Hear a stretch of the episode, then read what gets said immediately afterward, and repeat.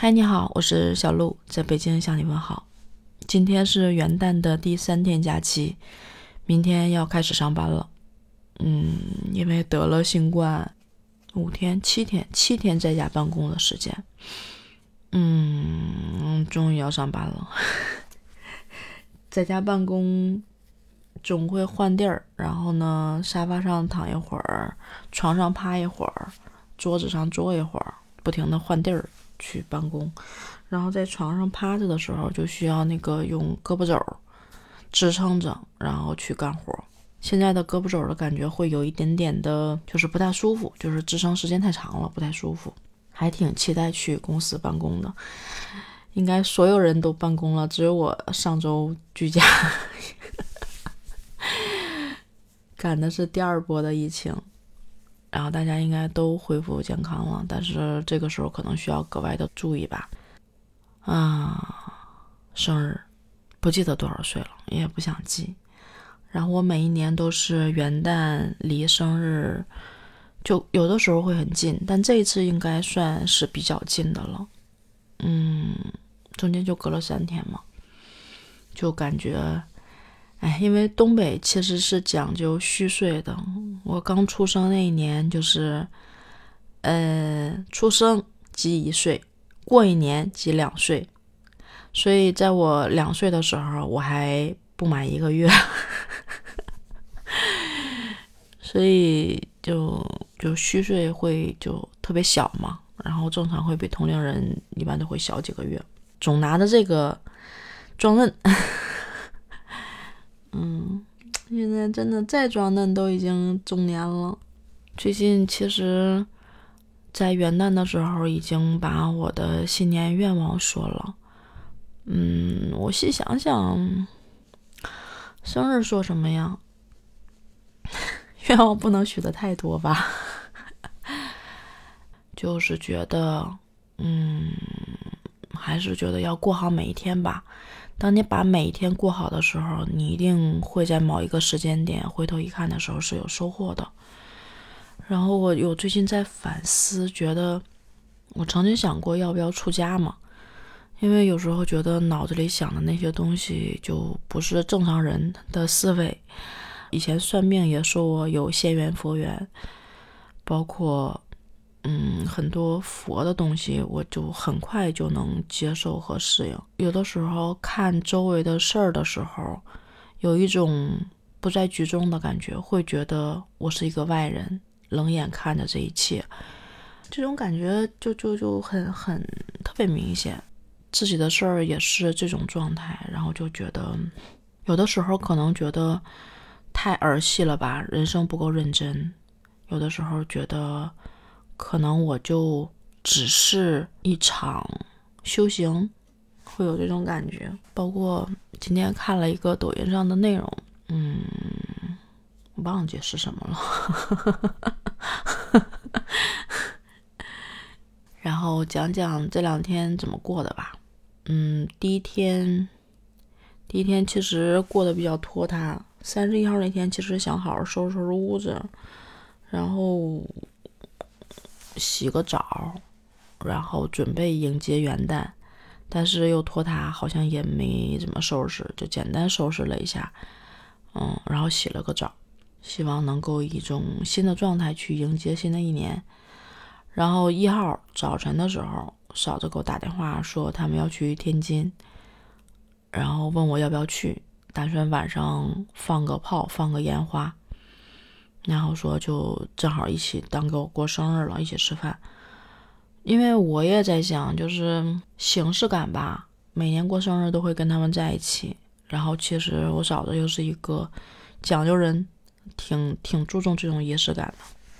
然后我就说行，因为我也在想，说一号我本来说去他家，然后结果他们一号有事儿。去天津有事儿，我说那可能就去不成了呗，我就想回头再说，要不然就今天去，但是明天就上班了，就不想那么累，我就答应了。我说好，我说那就去呗。然后我哥跟我说，给你四十分钟，你收拾好了，别耽误事儿啊。我就开玩笑说，我说这怎么过了一年，新的一年了，这说话水平怎么不见长呢？啊，他也笑了。我就觉得有的时候我，其实我不是不会婉转，我只是有些人我不愿意婉转的说话。我爸我妈我还能够婉转，我很考虑他们的感受。但我跟我哥真的是从小打到大，所以我们俩一种相处的方式就很奇怪。我有的时候觉得我心里，或者是说我性格里的好多东西，其实不好的，我挺怪在我哥身上的。我们俩不像一个正常的兄妹相处的方式。嗯，我有时候甚至觉得他冷眼旁观我在观察我是个什么样的人。我有时候觉得他说的挺准的，但是我大多数时候觉得他用一种他理解的方式再去说我。然后，然后去天津，今天早上回来的时候。我们俩就吵了一架。我本来不想把这个事儿拿出来说，我是希望能够记录一些开心的事儿。但是，嗯，如果能反思，我觉得每件事都很好。我们俩吵是因为我大侄儿在车前面看电视、看动画片，离得特别特别近。我跟我跟我嫂子他妈，我们俩坐在后座，然后他们俩去买东西，然后就不想让他离那么近嘛，担心对眼睛不好，然后怎么劝也不听，然后。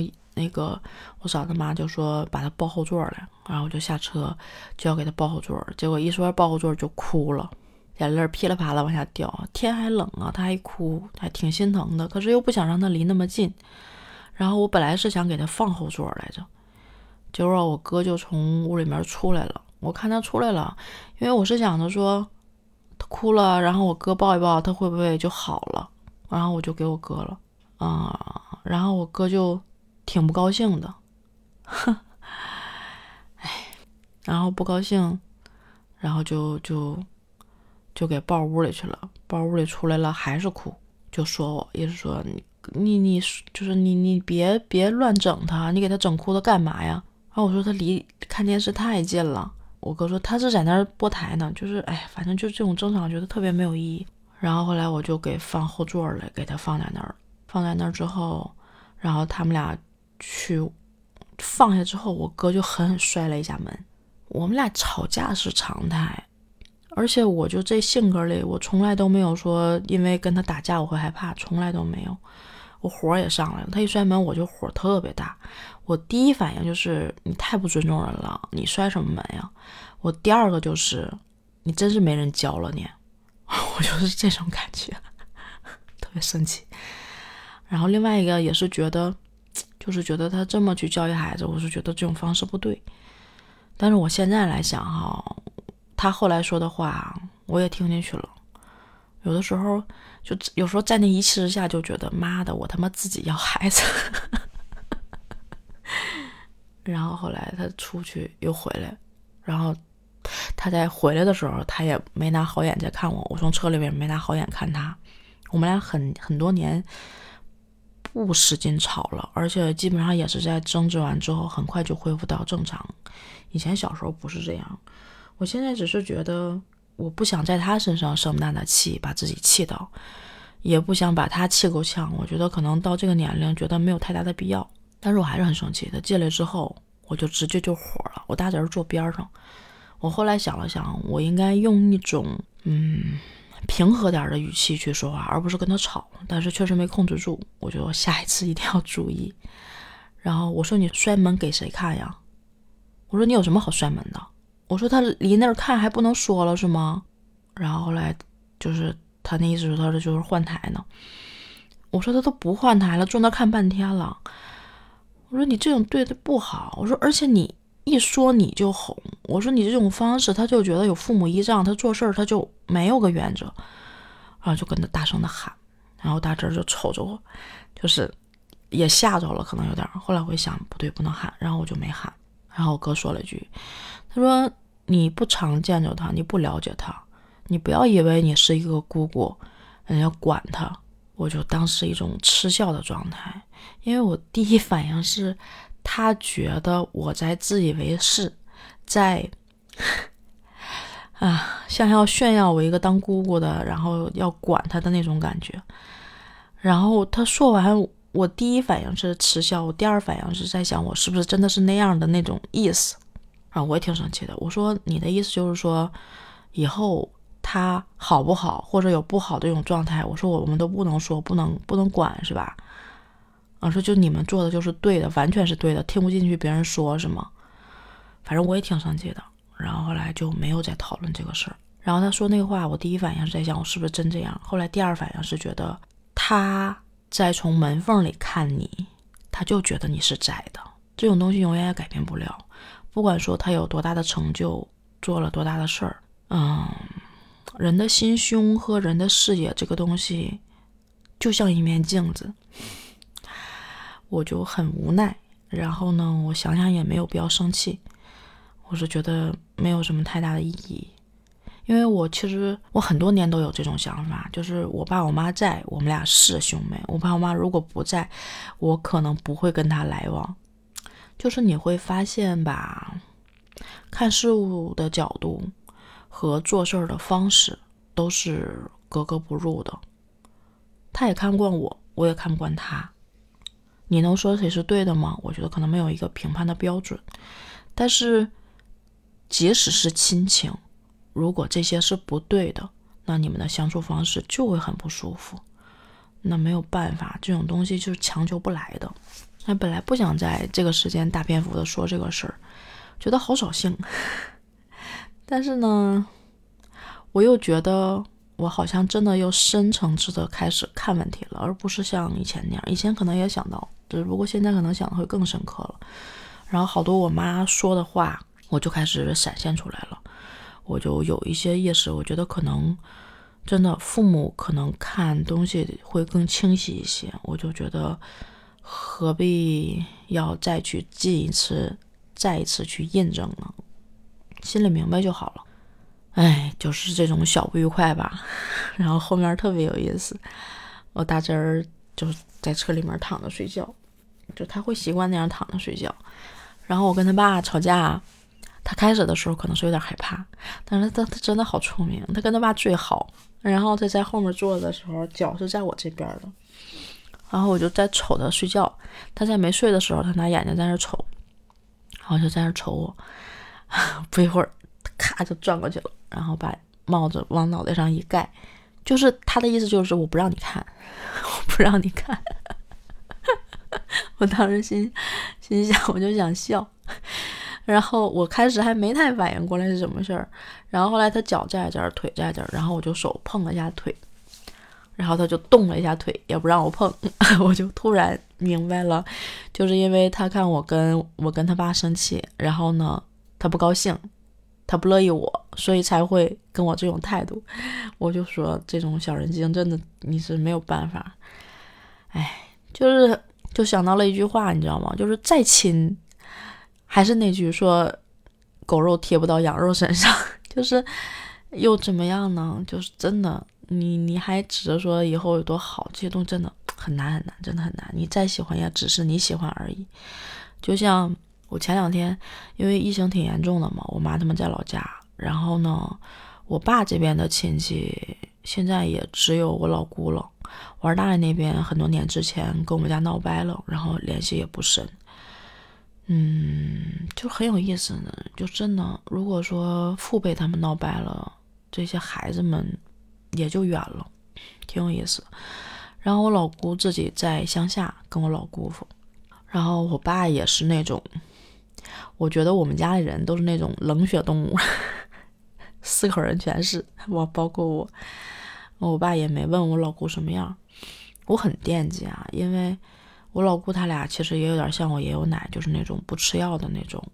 然后他们接触人吧，嗯，也没那么多，年龄又大了，七十多岁了，真的会身体不好，容易容易就是感染病毒。但是我就挺惦记嘛。然后后来我就跟我爸说：“我说你问没问我老姑怎么样？”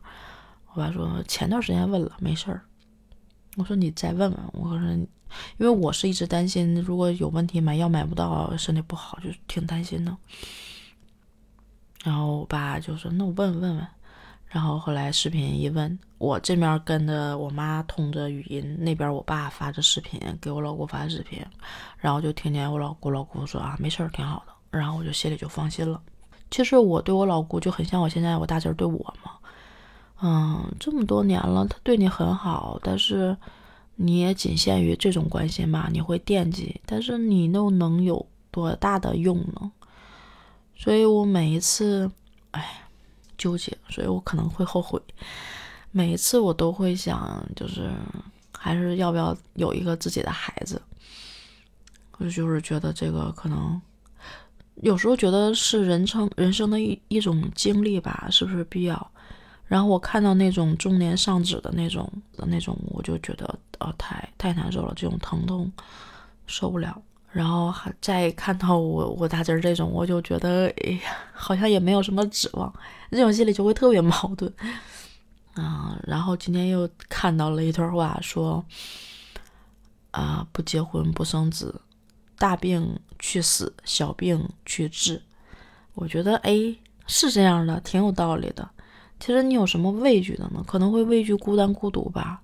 我现在能遇见，我可能会怕这个东西，因为我原来特别不喜欢人多在一起，就是这几年啊，特别不喜欢。然后呢，我我跟我哥他们去天津这次，其实我还心里挺高兴的，这种热闹，我觉得我可能会以后畏惧孤独吧，哎，矛盾的心情，会后悔的心情，你能够预感到会后悔，但我觉得应该是值得的，也没有只是吵架，其实挺开心的。去天津，感觉好像天津人有点像东北，只不过好像天津人好像包容性会更强一些，就东北人这真的是一言不合就干，然后。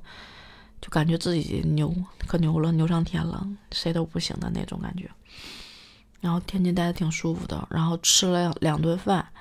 我就比较喜欢吃小吃，我不喜欢去那种饭店吃。然后呢，米线什么都特别好吃，特别好吃，感觉随便找一家都挺好吃的。然后吃那个紫菜包饭也很好吃，烤冷面也挺好吃的。我就好便宜还，哎呦，我就心里好喜欢这个地儿啊！我就跟我嫂子，我们俩聊天就说说，到时候周末过来待两天，咱们俩过来待两天，然后这样吃两天挺好。我说是，我说我也感觉挺好的，就很舒服。然后另外一个就是晚上买了那个烟花，买了两个特别大的那个烟花放，录了个视频，特别好看。以前你在别处看别人放的时候，你只是觉得好看，然后呢，我们昨天。是昨天晚上，就是你就在烟花底下拿手机拍的时候看的时候，那种感觉还真是不一样。就是你在它底下，和你在很远很远的地方看的感觉完全不一样。那种烟花绽放，让你觉得生活，嗯，就是很热烈、很充满希望的感觉。然后就觉得，哎，生日这么过也不错，也挺有意思的，就觉得还挺挺好玩的。嗯，然后不想，就年龄越大越不想过生日了。热闹当当时挺热闹的，然后就觉得麻烦，挺麻烦的。只不过就觉得其实，嗯，活通透了吗？还没有，但是又有这种丧和这种活泼，这种感受氛围，就是反正来回切换，挺有意思的。其实想说的，在上一期的那个年总结的时候，已经基本上都说了。然后就觉得，嗯，反正又又长了一岁，嗯，别只长年龄，长长脑子，长长心智吧。今年想多看看书，就是把自己的生活丰富起来。想多看看书，想写写字，然后把滑板玩起玩起来，去各地转一转，感受感受生活。也就这样吧，挺知足的了，人生。有的时候就是知足常乐，一点点小开心就很满足、很开心的这种状态就很难得，就就这么简单吗？对吧？然后好了，先唠到这儿吧。